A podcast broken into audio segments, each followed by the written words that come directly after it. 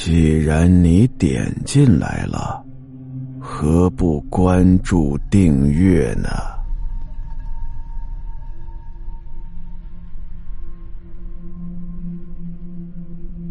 圆圆曾经听人说过，说这些鬼魂呢是可以沟通谈判的，心里想着，哎，抬起头呢，好好跟他沟通沟通，看看他有什么想法。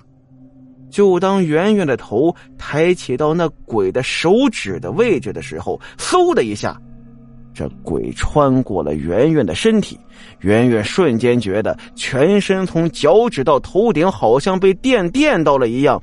原本是大口大口的喘气，现在却感觉好像是在水中一样，根本无法呼吸了。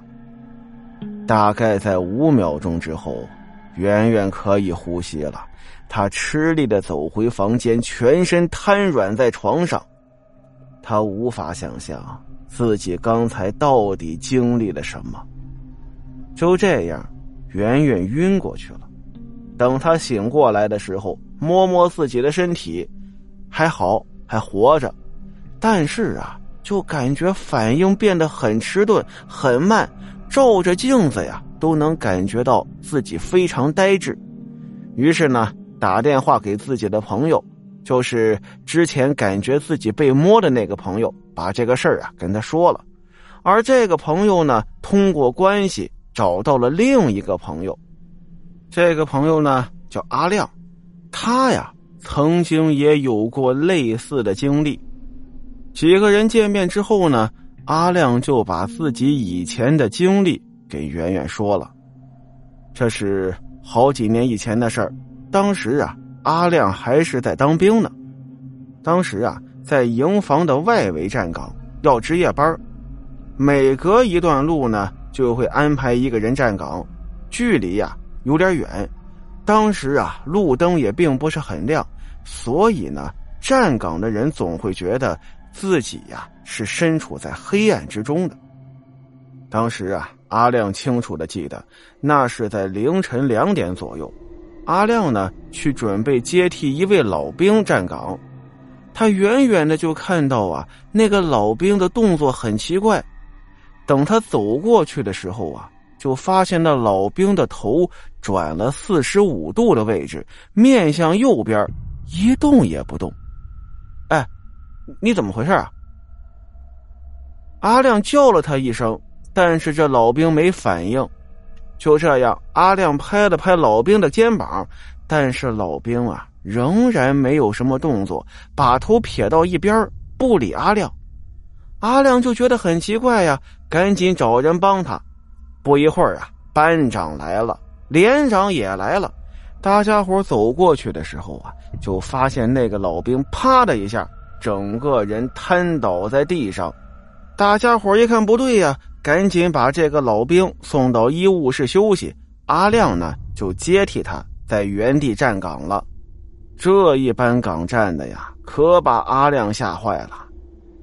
等到天亮之后呢，阿亮去看那个老兵。但是越看他越感觉整个人不对劲儿，恍恍惚惚的感觉非常没有精神，叫他也不理人。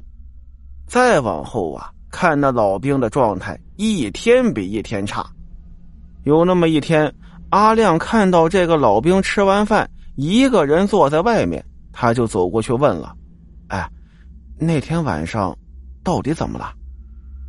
而这老兵看着阿亮。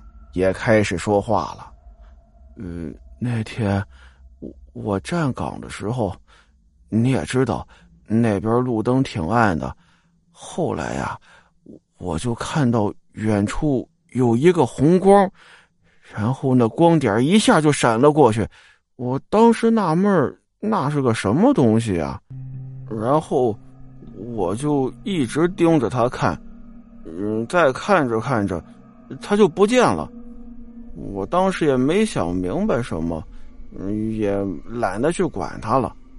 嗯，过了能有个十分钟吧，我转头再去看的时候，又看到那个光点了，然后我就盯着他看，看了能有个一分多钟。当时我感觉那个光点离我挺远的，但是他就嗖的一下就来到我身边了。来到我身边之后，我才看见那个光点是是一个全身穿着红衣服的女鬼，他就这么贴着我的脸，贴着我的鼻子，然后我就感觉我动不了了。最后你们来了以后，那个女鬼才走的。然后我就突然觉得没什么力气了，我就晕过去了。阿亮听完之后啊，全身是起了一层的鸡皮疙瘩，心想着这不行啊。于是呢，趁着休息日啊，就拉着这个老兵来到了一个大师那儿。大师一看他这个情况，说是他的三魂七魄被那个女鬼给收走了。本来呀。大师还是有办法给他破解的，但是这件事情呢，一直拖了挺长时间，得有个一个多星期吧。大师再怎么努力，最后啊，三魂七魄还是少了一魂，没给招回来，搞得这个老兵啊，从此之后反应能力就慢了很多，最后就提前退伍了。